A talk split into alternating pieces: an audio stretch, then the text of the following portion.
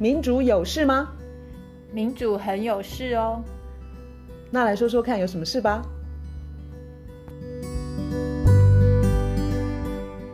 好，开场。大家好，快过年了，我们今天给大家带来一个惊喜，那就是台大政治系黄长林老师又来上我们的节目了。好，谢谢院韶跟这个倩怡的邀请。呃，很高兴我们又来到台大。那嗯，今天我们要。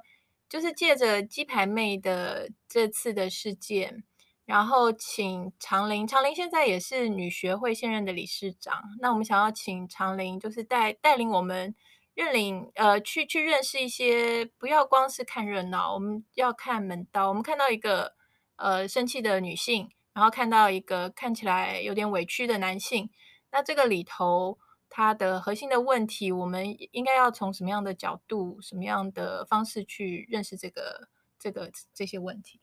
嗯、呃，好，其实我想鸡排妹这个事情，其实嗯，可能关心的人蛮多，好，因为感觉上就是说过去这几天其实是新闻的焦点。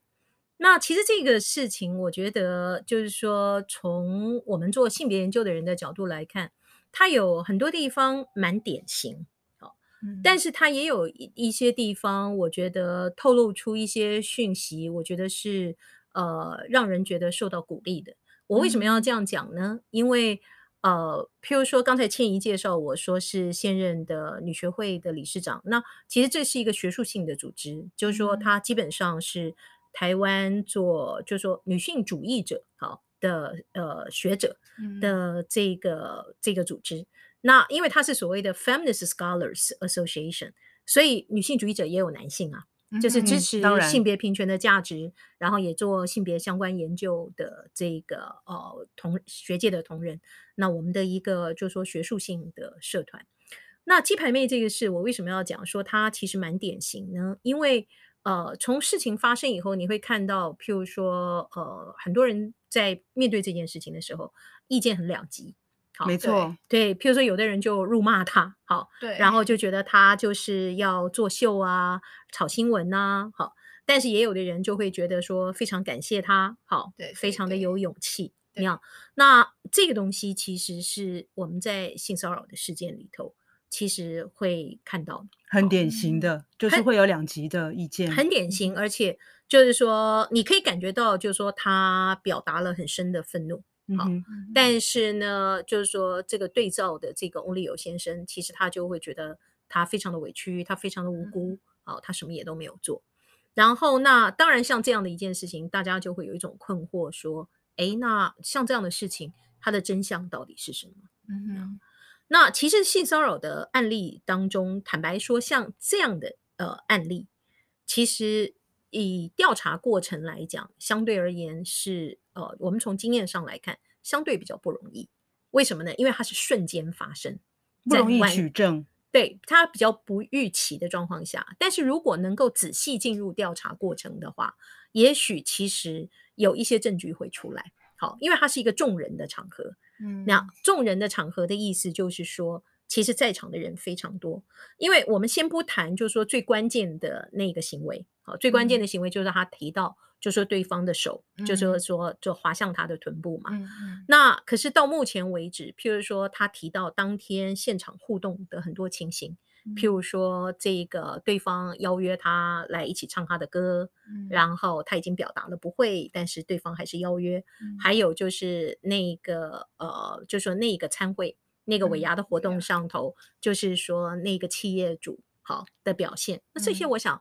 都是众目睽睽之下发生的事情，而且就是我相信他既然讲出来，那也表示这些事情要求证并不难。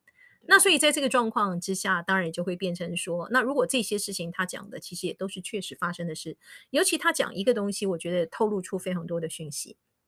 譬如说，我记得这一个案子，我一看的一开始看的时候，他提到就是说，这个翁立友先生跟他讲说要替他开公司。嗯哼，嗯那。其实这句话其实非常有趣嘛，素未平生的人，你为什么会想要去替对方开公司呢？而且就是说，鸡排妹其实很多人都知道，就是说她自己的呃呃发展其实也很不错，嗯，好，那她为什么会需要一个男人来替她开公司？这句话到底是什么意思？好，你的第一个想法是什么？但是这句话它就透露出，其实我们常常讲就是说这个社会的性别权利是不均等的。我们很少会看到一个成功的女性随便对一个年轻的男性说：“我替你开公司。”你懂我的意思吗？就是同样是，就是说，如果你把性别倒过来，这种事情很少发生，有一种未接的感觉，隐隐然、隐然的未接。好，嗯，那我们现在回头来谈，其实性骚扰的核心议题是权利。好，那这个权利呢，那会发生性骚扰，其实就是我们称之为权利的滥用。那那在某一些呃。情形之下的性骚扰，整个社会对他已经有比较多的认识。嗯，譬如说老师骚扰学生，好，那也是权利，那很清楚，嗯、好，权力差距很明显。上司骚扰下属，嗯，好，权力差距很明显。可是呢，一般社会上常看到的，譬如说以鸡排妹的这个事件上来讲，那他们两个人看起来乍看之下没有很明确的权利关系，嗯、虽然 Only 有是比较年长。好，嗯，但是呢，这个双方可能也都有相当的知名度，嗯、对不对？那这个时候就是说，这个权利的来源是什么？其实这个团，这个权利的来源其实就是文化。好，嗯，简单来说，就是其实大家只要稍微想一下，我们有时候会在新闻里头看到什么哦、呃，什么公车上啊、捷运上有咸猪手，好，就是一般人的概念，所谓的咸猪手，好，说随便就是呃。就是说触摸不不恰当的触碰别人的身体，嗯、但是你很少看到，就是说咸猪手是女人，嗯哼，为什么呢？嗯哼，你好，就说这件事情是跟欲望没有关系的，嗯、那这是性骚扰常见的一个迷思，很多人觉得说啊，他就是忍不住嘛，他就是有欲望嘛，或者是什么，但是问题事实上是说这个事情不是欲望的问题，那。因为我们扪心自问，就是说，如果是欲望的话，女人难道没有欲望吗？嗯哼，女人又不是木头石头。所以你的意思是说，好像我们的文化里头那个权力的位阶，就是对男人，我们的文化比较容许男人对女人做这样的事，对。但是我们的文化并不容许女人对男人做这样的事。嗯，我们的文化赋予了男性、女性所没有的权利。嗯，好，那这种我们叫做权力的差距。嗯，所以职位性的差距非常容易辨认。对，但是呢，文化性的差距，就是文化性的权力差距，常常会被很多人忽略。嗯、所以这时候你会看到，就是说网络上很多对于呃鸡排妹非常不友善的言论，嗯，好，就会认为说哦，她随便指控啊，或者是什么。嗯、但是从另外一个角度来讲，就是说，可是这个权力关系，就是说，我觉得是蛮清楚的。嗯、而且在这里头，当然我们就说，呃，譬如说现在事情没有经过调查，那。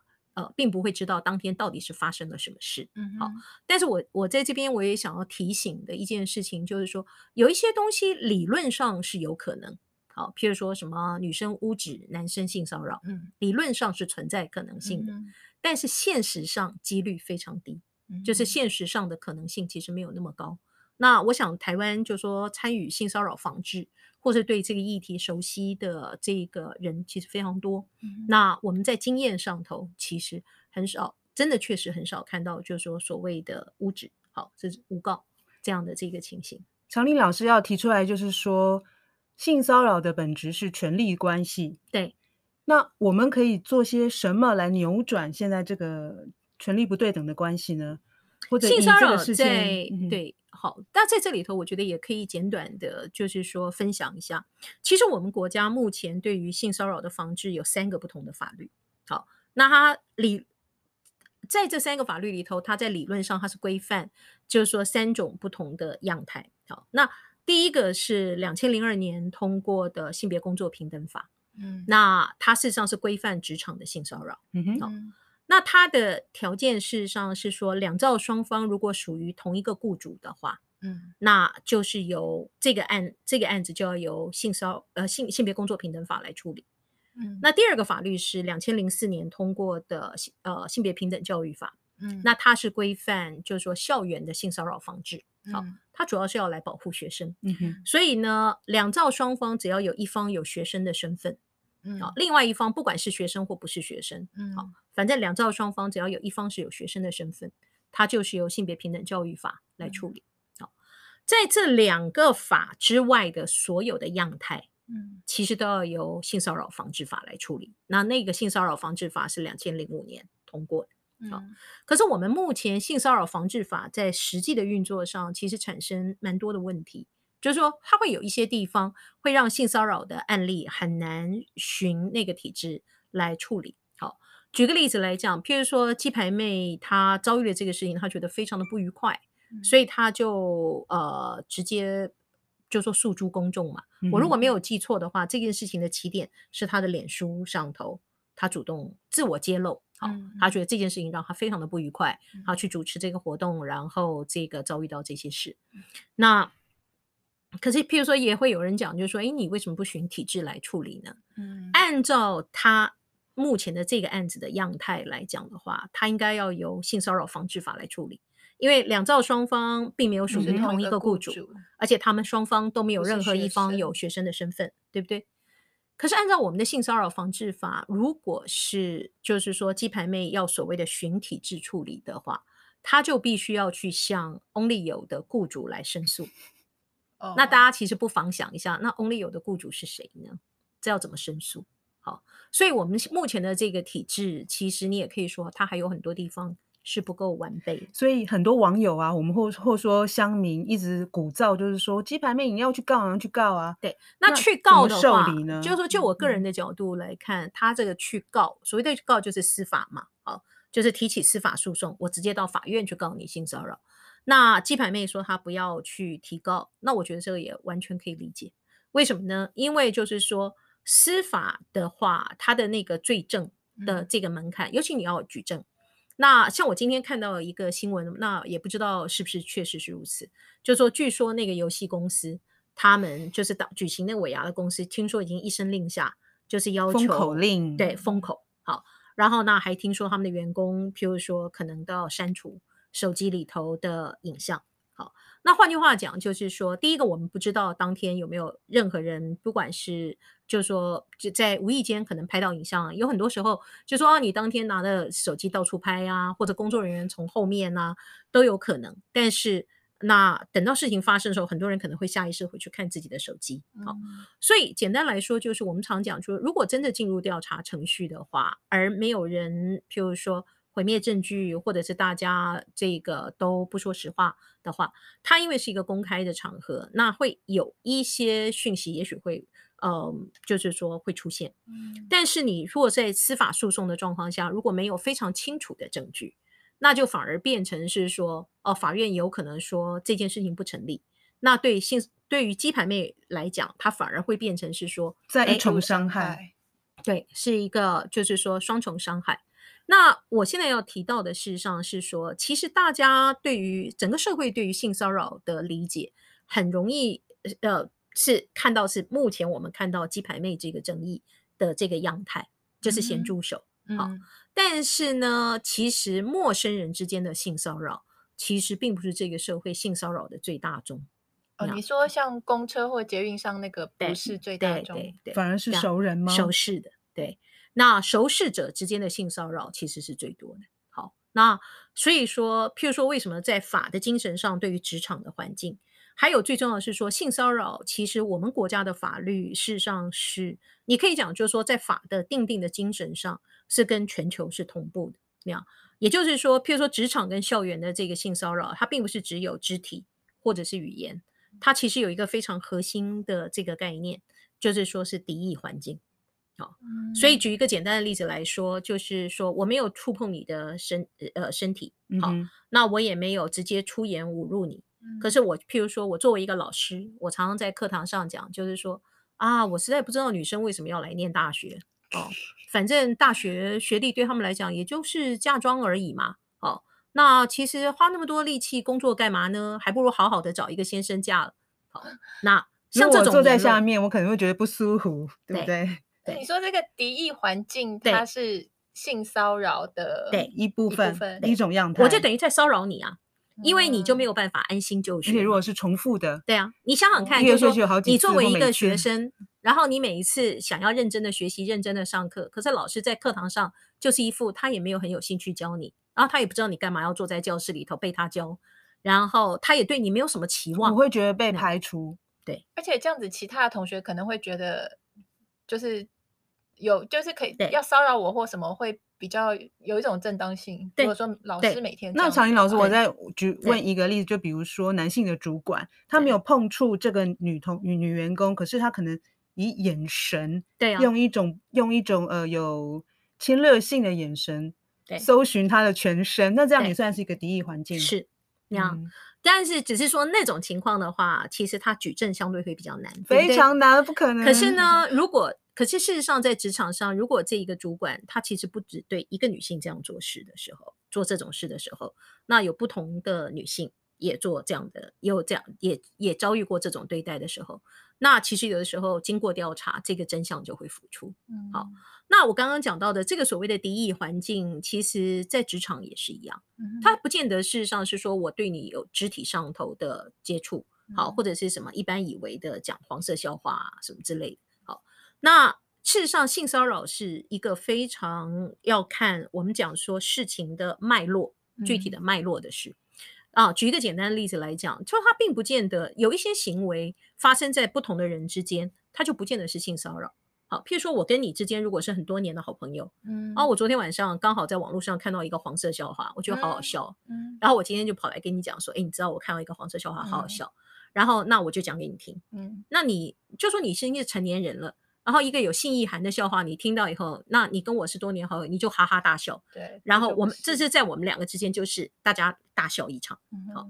可是问题是说，我如果今天跟你其实也没有什么真正了不起的。如果我是你的新邻居，你跑来跟我讲，对，有性意涵的笑话。对。如果你是我的新邻居，好，如果你其实就是一个呃专业的关系，你是我的下属。然后有时候同事不见得是朋友啊，对不对？嗯。那你就是我的下属，或你是我的同事。然后我就莫名其妙跑到你面前来跟你讲说，哎，你知道这个什么样怎么样吗？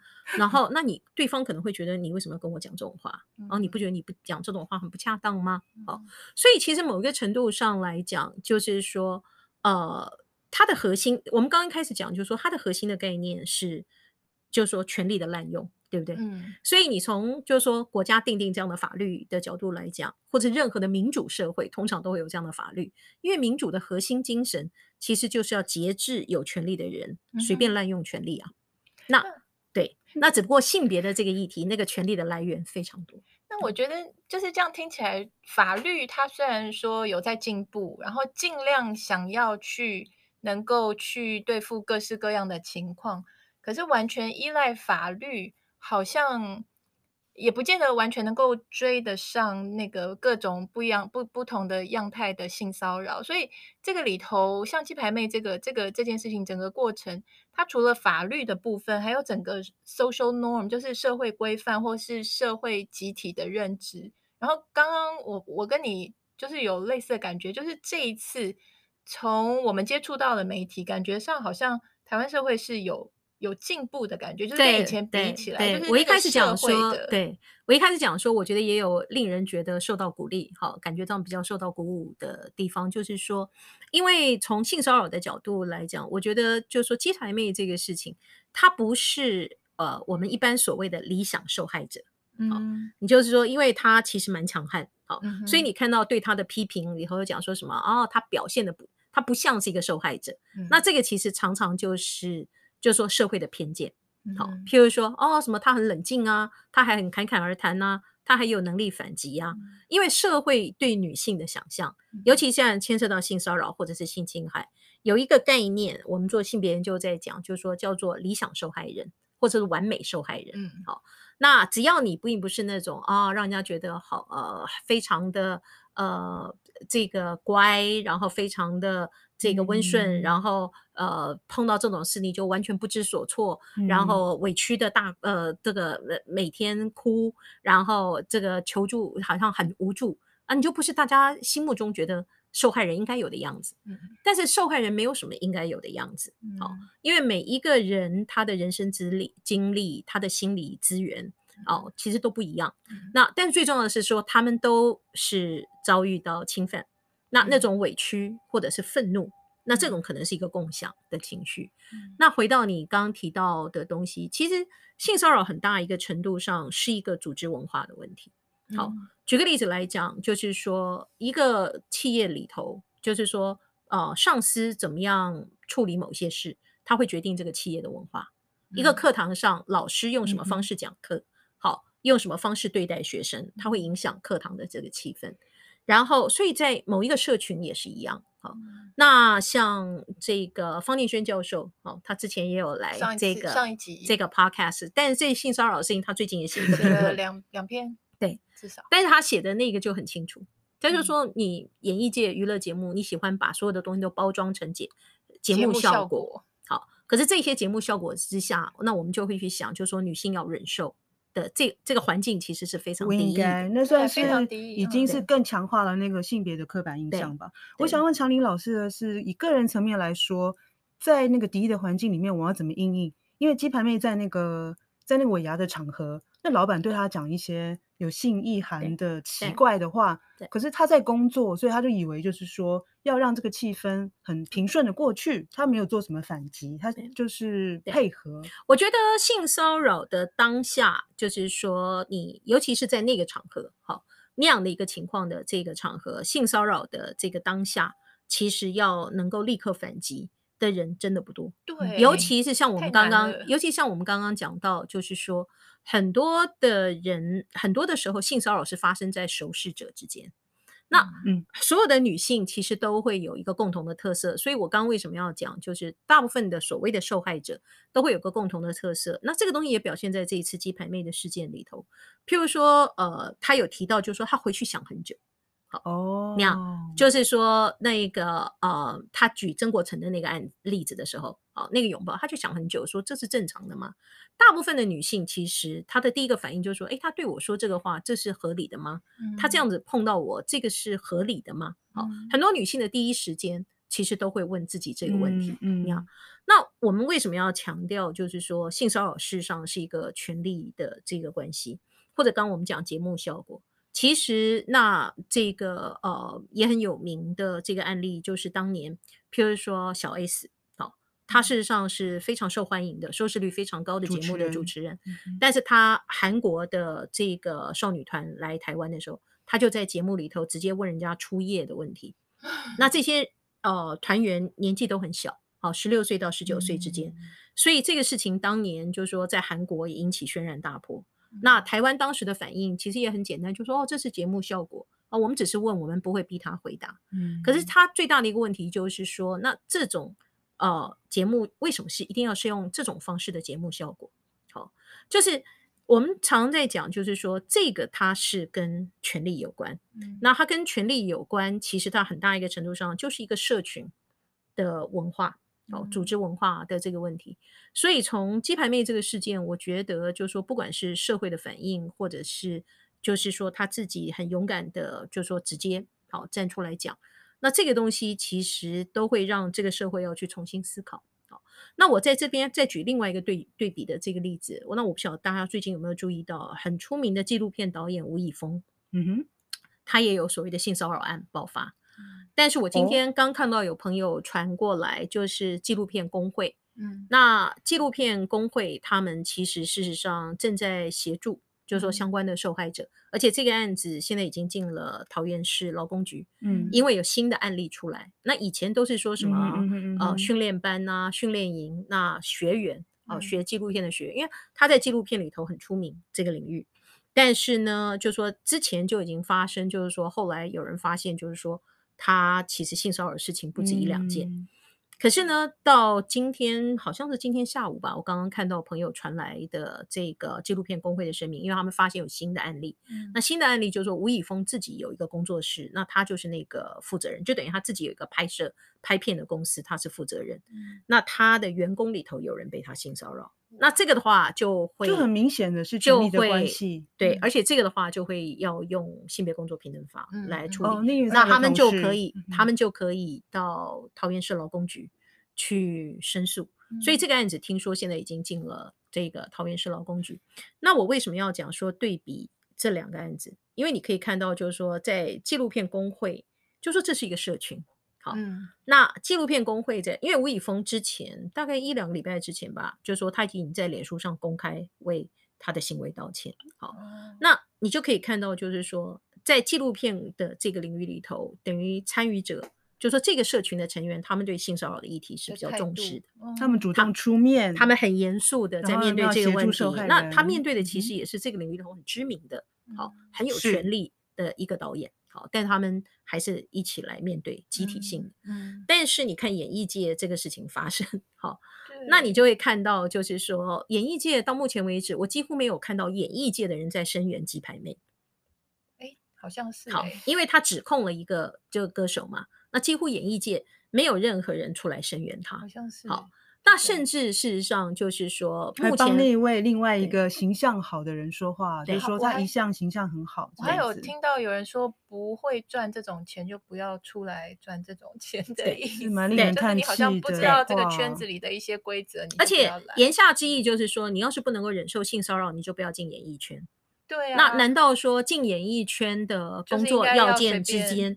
工作要件之一是 女性要低于男性吗？对，或者是说女性要忍受性骚扰？难道说忍受性骚扰变成了某一种的专业能力吗？好这个其实事实上是太吓人了。对啊，这是非常。老师，你觉得妇女团体可以做些什么吗？这是非常非常吓人的一件事嘛？你怎么可能是说有一个工作，就是说的承担性骚扰是这个工作的合理的工作内容之一？对对，可能长久以来，演艺圈是那个样子，就是他可能有一些潜规则，所以鸡排妹她这一次真的是对去冲撞了那个有潜规则的一个，但是这这种不合理的潜规则，其实就是要改变嘛，因为我们其实不难想象，你看，就是说全球的 Me Too 运动也是一样，嗯、就是说这种潜规则其实事实上就是一个应该要改变。的，因为不然的话，你永远就是有权利的人可以任意的使用他的权利，嗯，然后那没有权利的人就要默默的承担痛苦，对不对？那我最后问一个问题，就是假如我代表男性，然后男性需要害怕吗？因为男性他可能会觉得，你是说不小心就碰到？另外一个，或者是他会觉得有的时候只是好玩或干嘛，然后觉得自己是一个非常正正正当当的人。他是男性需要害怕吗？我觉得会觉得好。我觉得这个问题要分两个部分来回答。好，第一个就是说，你觉得好玩的事情，别人没有觉得好玩。嗯，好，请你不要把你觉得好玩的东西随便加诸在别人身上。尤其你跟对方其实也素昧平生，你跟对方又不是什么二三十年的老朋友，对不对？我们是如果老朋友的话，彼此的容忍度会比较高，或者觉得说啊，你这人就很无聊，好，就说人跟对朋友的标准会跟对陌生人是不一样，好，所以你一定要有能力判断那个合理的社交距离，哦，这个真的是社交距离，这个在这个疫情当前是特别值得拿来说，对不对？好，第二个就是说，有的时候真的可能会出现一种情形，就是说。我其实平常也不是一个会去骚扰人的人。好，我们假想就是说，啊，有的时候人人心很幽微。譬如说，有的时候我们看到一个美丽的东西，我们手就想出伸手。好，就是举例来讲，你今天去逛一个什么，譬如说一个瓷器店，好了，好，譬如说看到很很漂亮的一个咖啡杯，你觉得实在好好看，人家店主明明就在旁边讲说，请勿触摸，可是你就好像实在很忍不住，非要。又去摸一下那个咖啡杯，非要用手去摸一下那个咖啡杯，被美吸引。有的人其实会是这个样子，对不对？就是我们有的时候就是，就说人就是人心有时候会这样。如果你事实上是这个样，那通常我我以这个例子来讲，我今天在这个店里头，那店主就已经讲说，请你不要摸，但是你就忍不住摸，那店主可能来呵斥你，对不对？或者是说在很客气的，因为他看到你是顾客，讲说，请你不要这样。那我们一般来讲。稍微懂礼貌一点的人，我们是不是第一时间就说哦，抱歉，对，实在不好意思，对不起，对不对？好，那当然就不会再碰。所以就说，如果有的时候是发生这种情形，你自己其实也不知道自己当天为什么会这样。好，或者还有一种就是说，纯粹的，就像月韶刚刚讲说，万一真的是完全无心，但是对方觉得你这个很不，就是说对无心的触碰，好，然后那对方觉得很不舒服。那其实通常我的建议就是说，如果是这种情形，第一，你不知道你那天发生了什么事，你为什么非要这样不可？第二，就是说完全无心。如果是这两种情形的话，我的建议就是说，你就第一时间诚恳的道歉。嗯，好，譬如说啊，我那天实在也不知道为什么会这样，但是我实在是觉得。太抱歉了，以后绝对不会再发生这个事。希望你能够原谅。其实你看鸡排妹，其实这个我为什么要讲这个案子？其实，在很多地方非常典型，因为我们看到的很多的这个就是说性骚扰的案子，其实当事者的第天堂第一个反应就是你欠我一个道歉。嗯，对，我希望你知道你对我做的事情是不对的。嗯，好，那通常都是当事者说我哪有做什么。哦、我什么也没做，或者是说，哦，是你先让我怎么样？你知道，就是这种问题很多。那类似像那样的样态，其实有时候就会让当事者觉得他无论如何是没有办法，就说接受这件事，或者是释怀。对，对，非常清楚了。我想男性不用害怕啊，就是刚刚长林的解释。好，我们谢谢长林。好，谢谢，这样子喽，谢谢。